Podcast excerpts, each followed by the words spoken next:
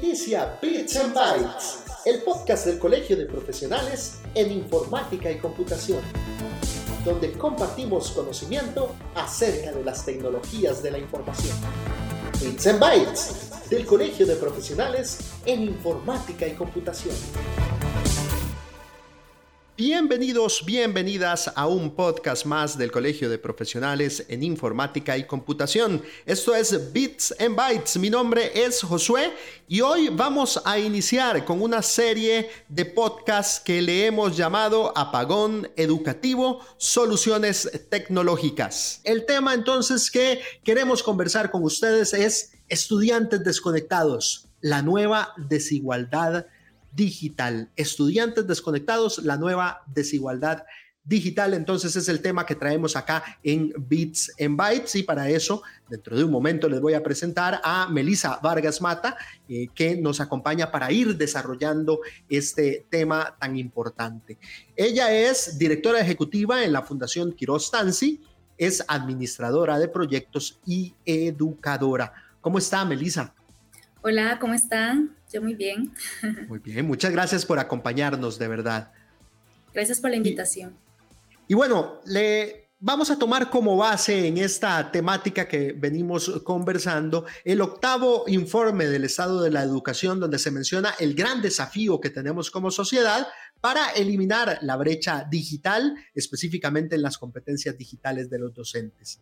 Y bueno, tal y como se menciona en este, eh, este sector ha sido impactado por la incursión de las tecnologías y en muchos aspectos de repente no teníamos esas previsiones eh, antes inclusive de la pandemia para poder utilizar todas las herramientas tecnológicas. Y hoy con este tema entonces la nueva desigualdad digital y que tenemos acá estudiantes desconectados, esa es como como una interrogante. Y tal vez, Melissa, desde, desde la Fundación Quiroz Tansi, ¿cuál ha sido el camino que ustedes han recorrido con el proyecto Conectándonos. Tal vez si nos cuenta un poco acerca de este proyecto. Claro, la Fundación Quirostanzi del año 2011 ha, buscado disminuir esa brecha social digital a través del proyecto Conectándonos.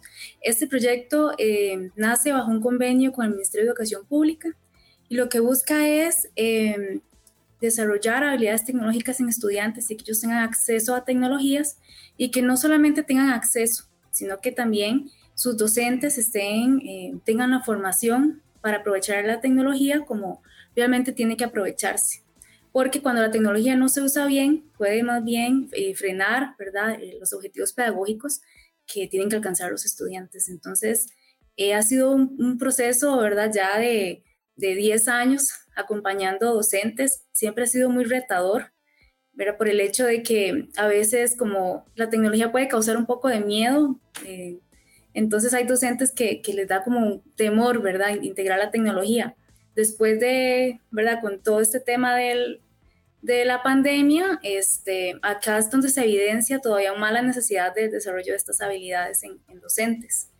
Em, y bueno, en esta trayectoria de la fundación hemos estado en, más de 88 escuelas este, y también em, hemos beneficiado un total de, de 10.000 niños aproximadamente para que han podido tener acceso a tecnología y también este, han recibido educación con docentes eh, más formados en esta área. Y bueno, ¿cuáles son las limitantes que han enfrentado para llevar esta, este tipo de tecnología o esto que, que nos cuenta en las escuelas eh, con este proyecto Conectándonos? ¿Cuáles han sido esas limitantes? Bueno, este, una de, de verdad de, de, las áreas donde más hemos tenido que, ¿verdad? Que reforzar es a través de la capacitación y el acompañamiento a, los docentes, porque realmente eh, desde las universidades todavía tienen que mucho por mejorar, ¿verdad? En esta área, en, formar a los futuros docentes en, en desarrollo de, estas habilidades. Entonces, cuando llegan a trabajar, ¿verdad? O, o, hay docentes que actualmente están trabajando que, este, ¿verdad? No, desconocen cómo utilizar una computadora ¿verdad? Con, los estudiantes. Entonces, hemos tenido ¿verdad? que reforzar mucho ese acompañamiento. Eh, no es solamente dar una capacitación y ya, sino que se da un, casi como uno a uno con el docente para que ellos puedan este, irse, eh, ¿verdad? Como ir integrando en, en sus clases la tecnología. otro tema, ¿verdad?, que es bastante retador es el tema de la familia. Como, como, fundación siempre, uno de los pilares más importantes es incluir a la familia y comunidad de, la, de las escuelas en que trabajamos, porque creemos que son parte esencial, ¿verdad?, del desarrollo y aprendizaje de los estudiantes. Entonces, eh, sí trabajamos con ellos, ¿verdad?, temas de sensibilización, de uso de tecnología, temas de seguridad, ¿verdad?, que actualmente este, hay que reforzar muchísimo, ¿verdad? De, cómo mantener igual a los niños seguros en, en la red. Em, y así hemos ido como apoyando desde varias áreas los desafíos, ¿verdad? Que se presentan cuando, cuando se quiere integrar realmente bien la tecnología en el aula. Un efecto claro de la pandemia fue la profundización de las brechas sociales existentes en cuanto al acceso y la calidad de educación. El cierre de los centros educativos imposibilitó que cerca de un 20% de quienes asisten a la educación formal pudieran usar computadoras ante la carencia de este recurso en sus hogares.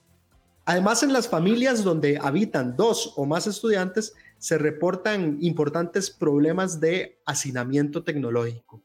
¿Cómo ha impactado la Fundación Quiroz Tansi en este contexto que estamos conversando?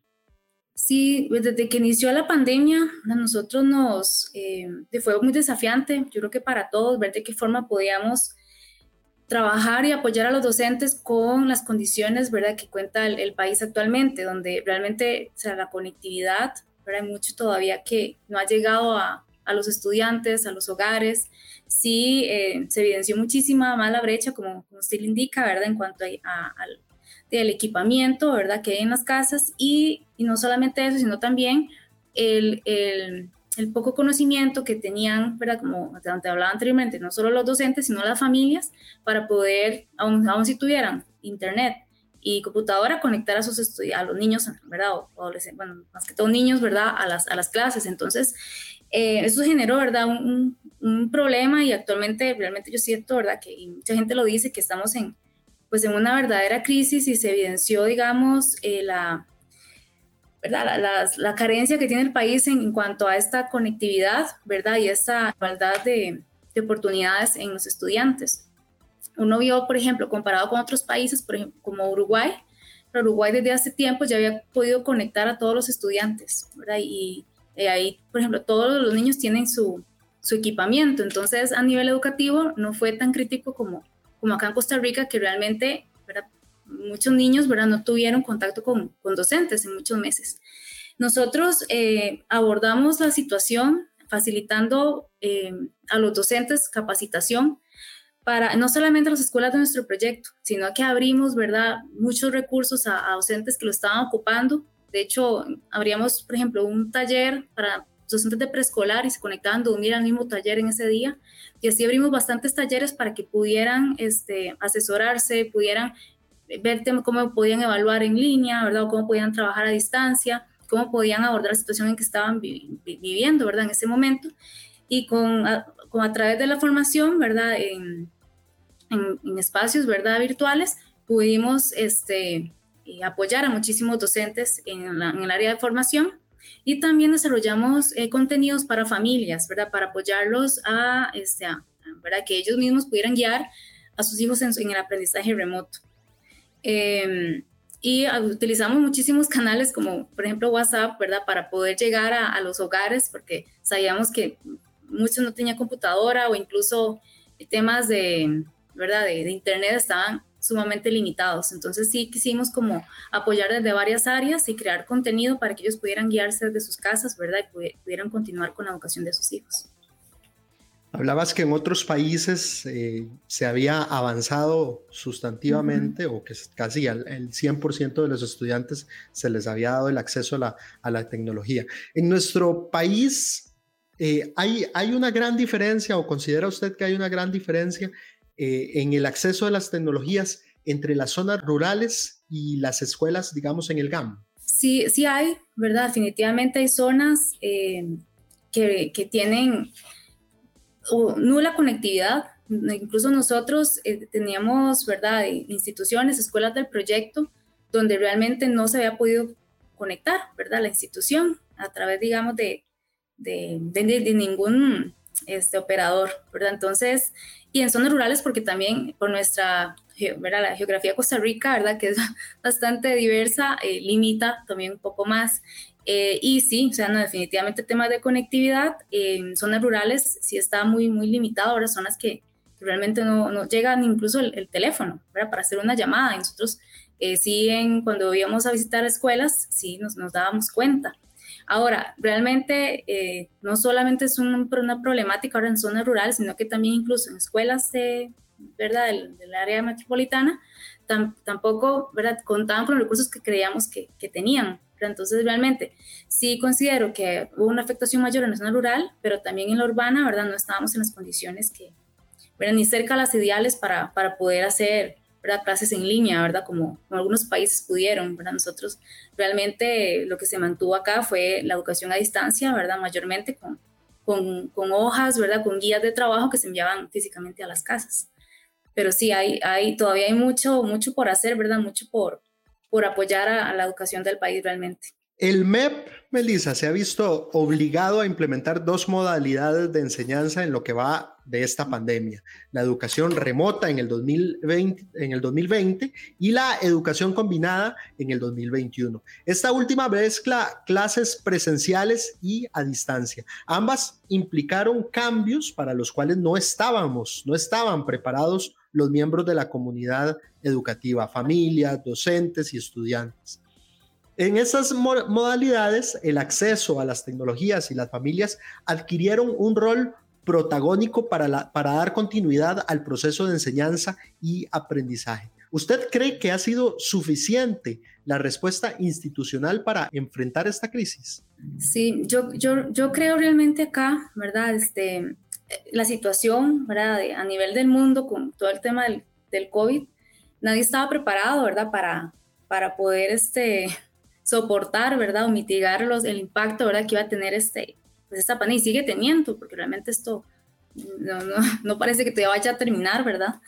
Eh, pero realmente, este, yo lo que considero acá es que las eh, alianzas público-privadas, como la verdad, como la nuestra con, con, el ministerio, ¿verdad? Otras, muchas organizaciones que trabajan de la mano con el ministerio son las que pueden eh, mitigar un poco esta, estas consecuencias, ¿verdad? Que estamos que estamos teniendo en, el nivel educativo.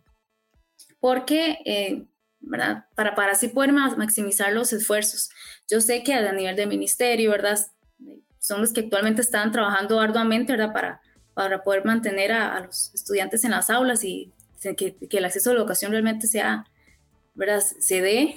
Eh, pero con las alianzas público-privadas eso se puede maximizar, se puede ayudar, se puede apoyar de muchísimas formas también, ¿verdad? Porque realmente eso es un problema no solo del Ministerio de Educación, ¿verdad? Es un problema de todos y realmente como, ¿verdad? Tanto las empresas como las ONGs este, que trabajamos en, en el área, ¿verdad? O las empresas que tienen también eh, la responsabilidad social, ¿verdad? Que han dedicado a la educación, eh, a través de ese ecosistema es como podemos atender una crisis de este, de este tipo, ¿verdad? Realmente solo el, el Ministerio, eh, ellos trabajando solos, es, es, muy difícil que esto, que esto ¿verdad? se pueda mitigar. Tenemos que trabajar en conjunto realmente para, para atender esta situación de crisis del país. Motivar a las empresas público-privadas. Yo creo que esto es, eh, es como un, un, llamado más bien a todos los que nos están escuchando y una invitación de parte de eh, eh, tanto el colegio como de Fundación Quiroz Tansi para poder trabajar en conjunto y buscar estas alianzas que nos ayuden de verdad a, a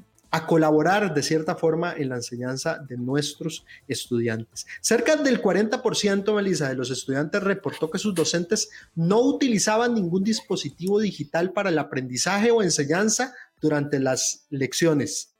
Ello evidencia que la implementación de las TICs para apoyar los procesos de aprendizaje era un panorama, un panorama dificilísimo tal vez de alcanzar ¿Cuáles han sido los retos que han enfrentado para capacitar a docentes en el uso de las TICs? Bueno, como fundación, ¿verdad? Que, hemos venido trabajando en esta área de ya varios años, sí habíamos encontrado varios retos, ¿verdad? Uno de ellos era, por parte de los docentes, a veces el temor, ¿verdad? Que, tenían de integrar la tecnología. Eh, incluso también ellos nos expresaban en algunos casos que, ¿verdad? que tenían ¿verdad? como mucha carga laboral y que esa integración a veces ¿verdad? Eh, afecta un poco el tiempo en, el aula. A nivel, digamos, general veníamos encontrando retos. Cuando llegó la pandemia, eh, realmente esto se aceleró durante los 10 años que habíamos tenido a trabajar, ¿verdad? Con, formando docentes, nunca habíamos visto, ¿verdad? Que tantos docentes ahora sí, ¿verdad? Tuvieran esa gran urgencia por, por conocer de tecnología, poderla integrar. Realmente, este, con, yo sí, me encantaría poder ver un estudio, ¿verdad? Que, que pudiera comparar las, las habilidades que tienen los docentes, ¿verdad? Habilidades digitales antes de la pandemia y después, porque estoy segura que, que en un corto tiempo pudieron desarrollar un montón, ¿verdad? Porque realmente fue una, una urgencia, ¿verdad? a nivel de, del mundo. Ahora, algo importante, y esto es algo también bastante retador, es que no solamente usar la tecnología, ¿verdad? Porque vimos casos de docentes dando clases en videollamada todo el día, ¿verdad? Y niños pequeños eh, viendo por horas, ¿verdad? La pantalla del profesor, nada más escuchándolo, ¿verdad? Esto realmente no, o sea, no, no es un uso eh, ojalá adecuado, ¿verdad? En, un entorno educativo de, de la tecnología, porque eh, estamos eh, replicando más bien prácticas tradicionales y, se vuelve hasta más cansado para el niño, ¿verdad? Porque no tiene ni al docente al frente, ¿verdad? Entonces, el reto importante acá es no solamente saber usar la, tecnología, que ya ahora muchos docentes la saben usar, sino cómo integrarla de forma óptima y que realmente sean entornos, ¿verdad? Ricos en aprendizajes, eh, apoyados con tecnología, ¿verdad? Que, y que sea constructivo para el, para el estudiante, ¿verdad? No una videollamada donde el profesor me explica, este, realmente eh, el niño no está ejerciendo ¿verdad? su participación en el aprendizaje como debería hacerla. Entonces es en el cómo, todavía hay que trabajar mucho en ese cómo, cómo se integra la tecnología, ¿verdad? no solamente usarla por, por usarla, sino que realmente aprovechar todos los alcances que, que tiene. Y, este, y bueno, también otro reto importante, ¿verdad? Es, seguir apoyando a, pues, a, las universidades, trabajar en conjunto con las universidades para que los futuros docentes vengan ya, ¿verdad? Este, tengan ya esta preparación para que cuando lleguen a las aulas eh, puedan, digamos, eh, para contener una situación, ¿verdad? Esperamos que no haya un, un COVID en, un futuro cercano, pero cualquier situación puedan contenerla y, y puedan desarrollar aprendizajes, ¿verdad? Con tecnología Em, más significativos. Inclusive también aquí podemos motivar a todos aquellos que nos están escuchando a que se acerquen a organizaciones como Fundación Kirostansi, que de cierta forma podríamos decir eh, antes de la pandemia eh, ya estaban eh, utilizando este tipo de tecnologías con los estudiantes. Y si usted de repente es profesor, profesora, eh, maestro, maestra de, eh, de, alguna especialidad y nos está escuchando en estos momentos, pues le invitamos también a que busque información acerca de Kirostansi y yo sé que ellos con todo el gusto les van a, les van a ayudar y les van a guiar un poco con este tipo de, eh, de actividades y este tipo de, de, facilidades con la tecnología. Es evidente, Melissa, que la necesidad, hay, hay, una necesidad o esta necesidad es urgente y hay que atenderla. Eh, y, y, en el corto plazo, como usted bien lo decía ahora, esto se, aceleró, se aceleró y tal vez hay algunos que se hayan quedado ahí a, a la orilla eh, sin, sin hacer mucho y, las dimensiones eh, inadecuadas eh, o las dimensiones inadecuadamente medidas de inclusión educativa, especialmente aquellas originadas en la brecha digital. ¿Cuáles cree usted son las acciones urgentes para enfrentar la brecha digital en el sistema educativo? Sí, bueno, realmente hay una urgencia, ¿verdad? En, temas de conectividad. Eh, y acceso a la tecnología, ¿verdad? Tanto en, en, las escuelas, que todavía hay muchísimas escuelas que, que no están conectadas, ¿verdad? O tienen internet muy, muy básico, ¿verdad? Que no, digamos, todos los estudiantes no, no pueden aprovecharlo, ¿verdad? No se, no se puede aprovechar a nivel institucional. Entonces, realmente esto es una prioridad que sí debería tener el país, ¿verdad? Porque es, es un derecho que, que, se está limitando, ¿verdad? A, a los estudiantes. También la, ¿verdad? Una urgencia es seguir trabajando en, la formación de, de, los docentes, tanto los que están ejerciendo actualmente y como los, los que están en, ¿verdad? en, las universidades. Em, realmente ellos sí requieren todavía muchísimo apoyo ¿verdad? Para, para poder este, eh, desarrollar estas habilidades en, digitales ¿verdad? y que realmente puedan integrarlos en, en, su pedagogía de, forma, de una forma óptima. Y algo también urgente, ¿verdad? Es, como hablé anteriormente, es fomentar estas alianzas, ¿verdad? Realmente el trabajo eh, público-privado tiene que ir de la mano eh, y animar también, ¿verdad? Más organizaciones, ¿verdad? que, cuentan con responsabilidad social empresarial, a apoyar a la educación. Si bien este, ahorita puede verse que la, la, prioridad es la salud, es obviamente es una prioridad en este momento, pero la educación, eh, ¿verdad? tal vez desde ya, yo puedo decir que a un largo plazo se va a notar muchísimo más, ¿verdad? El, las consecuencias, pero más bien desde ya se están notando, ¿verdad? Si uno se acerca, por ejemplo, a una, a una institución, realmente nota, ¿verdad? El, el, el, tal vez el atraso, ¿verdad? O que han tenido los estudiantes en sus aprendizajes, ¿verdad? De, de repente uno tiene la expectativa que están leyendo, ¿verdad? Que salen de segundo grado leyendo y, y hay niños, ¿verdad? Que realmente no, o sea, están en tercero o cuarto grado y todavía no han aprendido a, a leer. Realmente es grave la situación que estamos viviendo, eh, de muchos años, ¿verdad? De, afectaciones al, a la educación en, Costa Rica. Entonces, eh, animarlos, ¿verdad? Tanto a, a, bueno, ONGs que están trabajando en educación, ¿verdad? Empresas que quieran colaborar con, ¿verdad? Con diferentes ONGs y, y que se acerquen también a, a, crear esas alianzas público-privadas, ¿verdad? Con el sector, con el sector MEP, ¿verdad? Para que puedan, podamos contener, como decía anteriormente, esta situación tan grave que estamos viviendo. Para ir finalizando, Melissa, eh, ¿cómo, imagina usted una escuela ideal? Y esta está fuera del, del, ¿cómo se llama? Del, script, esta está fuera ahí del... ¿cómo, ¿Cómo imagina usted la escuela ideal con el uso de la tecnología? Y tal vez si nos puede también ampliar, como para ir finalizando, como comentario final también, eh, algún caso de éxito que ustedes tengan en el proyecto conectándonos. Em, y, tal vez a lo último también, para finalizar, em, ¿cómo, ¿cómo, se pueden acercar a, ustedes para apoyar los proyectos que tiene la fundación? ¿Cómo, cómo la sociedad se podría acercar? Entonces, la escuela ideal en el uso de la tecnología, algún caso de éxito y cómo nos acercamos a la fundación para poder colaborar con los proyectos que tienen. Una escuela ideal, ¿verdad? Pues desde mi concepto, definitivamente, ¿verdad? Tiene que tener condiciones, ¿verdad? De una escuela del siglo XXI, ¿verdad? Donde pueda tener un equipo de calidad, donde pueda tener acceso a conectividad. Eh, esto siempre he visto desde un equilibrio, ¿verdad? No queremos como que eh, los niños trabajen con tecnología 100% del tiempo, ¿verdad? Tiene que ser de forma, este, ¿verdad? Tiene que haber también espacios donde interactúen, ¿verdad? Donde eh, trabajen con objetos concretos, ¿verdad? Eso tiene que ser pensado bajo un equilibrio.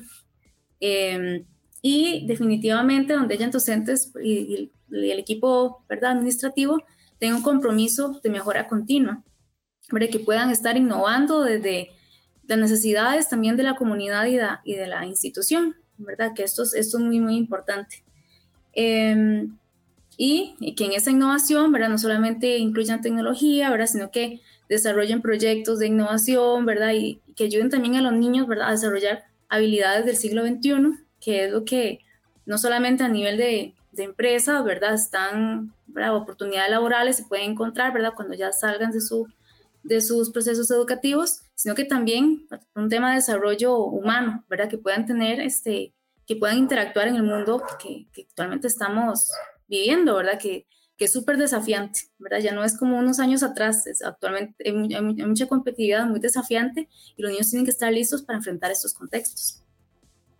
En cuanto al caso de éxito, nosotros tenemos escuelas muy comprometidas. Ahorita voy a hablar de, de una que, que, siempre, ¿verdad? También eh, están siempre muy anuentes a, a, innovar en su, institución y son muy comprometidos. Esta escuela se llama Escuela Moín, está ubicada en, Limón. Ellos desde el inicio este, eh, buscaron formas, ¿verdad?, de, que sus estudiantes no, no dejaran la escuela.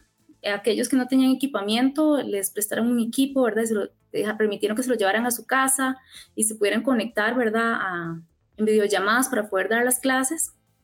Y los docentes siempre están súper anuentes, ¿verdad? Todas las capacitaciones y a ya incluir, digamos, lo, que aprenden en las clases y, y, realmente muestran evidencias, ¿verdad? Toda esa innovación que han logrado en el tiempo. Y esta escuela ya tiene, son seis, este es ya el seis, sí, sexto, séptimo año que están en el proyecto y siempre ha sido un, nivel de compromiso muy alto, ¿verdad? Que esto también es eh, consecuencia del líder, ¿verdad?, que tienen en la institución. Este caso es una directora que se llama Doña Silvia, que realmente eh, está, comprometida y es una verdadera líder con sus docentes. Esto es clave para que, para que una escuela sea exitosa, ¿verdad? Si esto, si esto, digamos, no está sólido, cuesta mucho, ¿verdad?, que la institución cumpla con todos los objetivos. Y bueno, nos faltó por allí cómo, cómo hace la sociedad, Melissa, para, para acercarse a, a ustedes, para, para decir yo quiero colaborar con la fundación. Claro, este, pueden encontrarnos en Facebook como Fundación Quirostansi. También tenemos el correo electrónico info arroba o pueden llamar a nuestras oficinas al 2293-2460 y ahí con mucho gusto los atendemos. Nos acompañó en esta ocasión Melisa Vargas Mata, directora ejecutiva de la Fundación Quiroz Tansi, y a quien le agradecemos de verdad su presencia en este episodio, en este programa de nuestro podcast Bits and Bytes. Muchísimas gracias, Melisa. Gracias a ustedes. Y bueno, esto fue entonces Bits and Bytes con el tema Estudiantes desconectados, la nueva desigualdad digital. Muchísimas gracias por acompañarnos y nos vemos en el futuro. Bits and Bytes del Colegio de Profesionales en Informática y Computación.